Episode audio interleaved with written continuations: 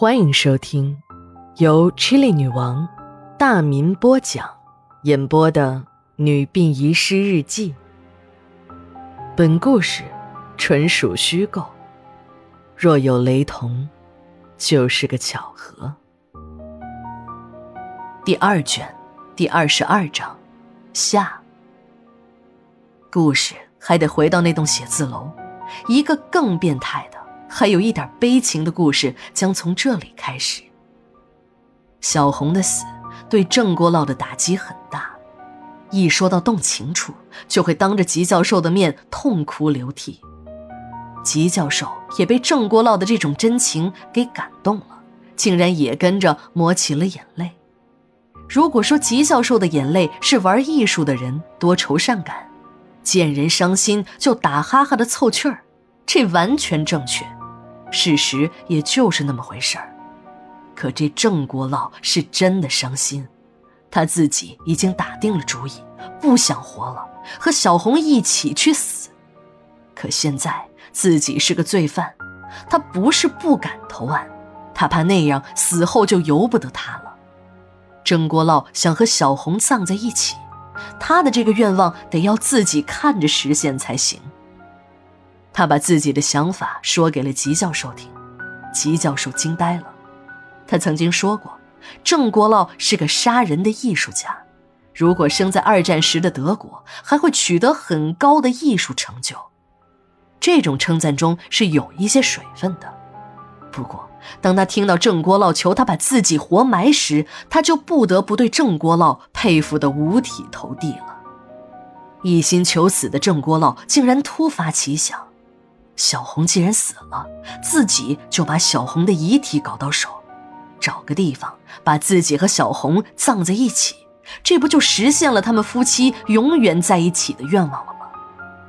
吉教授的脑袋晃得像拨浪鼓。认为郑国老就是在说胡话，可当他听到郑国老一遍遍的加大价码去求自己时，他开始相信，眼前的这个被他认为是不懂感情、一个街头的市侩、一个只会用自己油里麻花的手数钱的俗人，他也是懂感情的，只不过自己以前对生活观察的不够深刻。看来现在，无论是一个俗人的爱情，一个坏人的爱情，还是一个圣人的爱情，都是没有分别的。人性有优劣之说，但爱情没有高下之分。郑国老看着吉教授点头答应，就接着说：“你看，吉哥，这是我多拿你的五十万。我要走了，也没用了，连我这五十万你都一起拿走。”吉教授刚想说点什么，郑国老一摆手：“吉哥，既然你这么帮忙，我也告诉你句实话。你以为你的哥们刚子是真的帮你啊？他是在给外国的片商找演员。你不知道吧？就是演那种黄片子的。别以为男女之间那点事儿很爽，真要是让你那玩意儿……”一天二十四小时都硬着，如果不硬着就给你吃药，看你还能活多长时间。黄片子那玩意儿，你看着很爽，其实那里的演员，尤其是一级的演员，那都是动真刀真枪的，不准作假。这些人大多都不是自愿的。我还知道，刚子前一个月还弄出去两个。听说卖一个刚子就能赚三十万。刚子以前弄出去的，基本都死在了外面。你在国外那边连个护照都没有，就是死在了外面，只能找个地方一扔，和死了个阿猫阿狗什么的没有什么分别。听了郑国老的一番话，吓得吉教授是冷汗直流，真是他妈的人心险恶。这可真是应了那句话。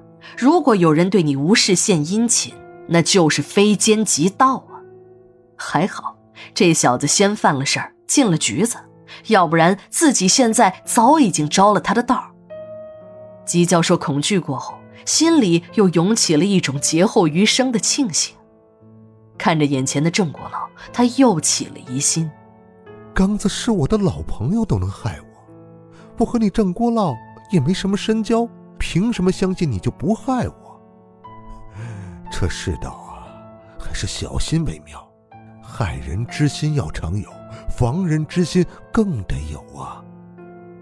郑国老看出了这个书呆子的顾虑。七哥，我要是想害你呀，早就害你了。我是一心求死之人，只求你帮我一点忙，让我能和自己心爱的女人同穴共眠。人之将死，其言也善。为了报答你帮助我实现这个愿望，我现在就帮你脱离苦海。只要你听我的，你马上就会有一个合法的身份。你用这个身份，愿意到哪个国家去就到哪个国家去，再也不会有人阻拦你。吉教授一听说自己可以脱险，很高兴，可他又怀疑郑国老的实力。郑国老笑了：“哈哈，你看。”说着，他就张开了嘴。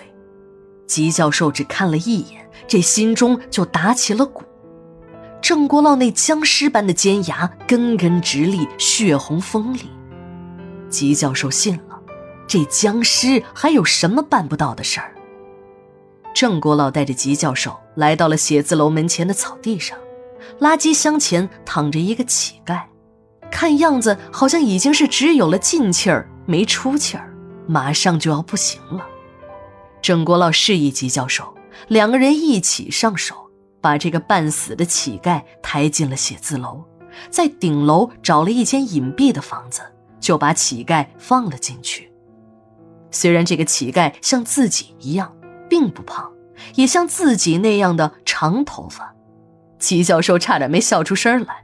这个乞丐的样子，怎么和自己一个艺术家还有点相像呢？从一楼抬到了三十楼，两个人都已经是累得瘫软在地上。郑国老告诉他：“这个快不行的乞丐就是你的救星，你就自由了。我已经算过了，这个乞丐还有几个小时的命，几个小时之后，他就会去下面报道了。”吉教授到现在都没弄明白。两个人累得要死，把这乞丐抬上三十楼到底有什么用？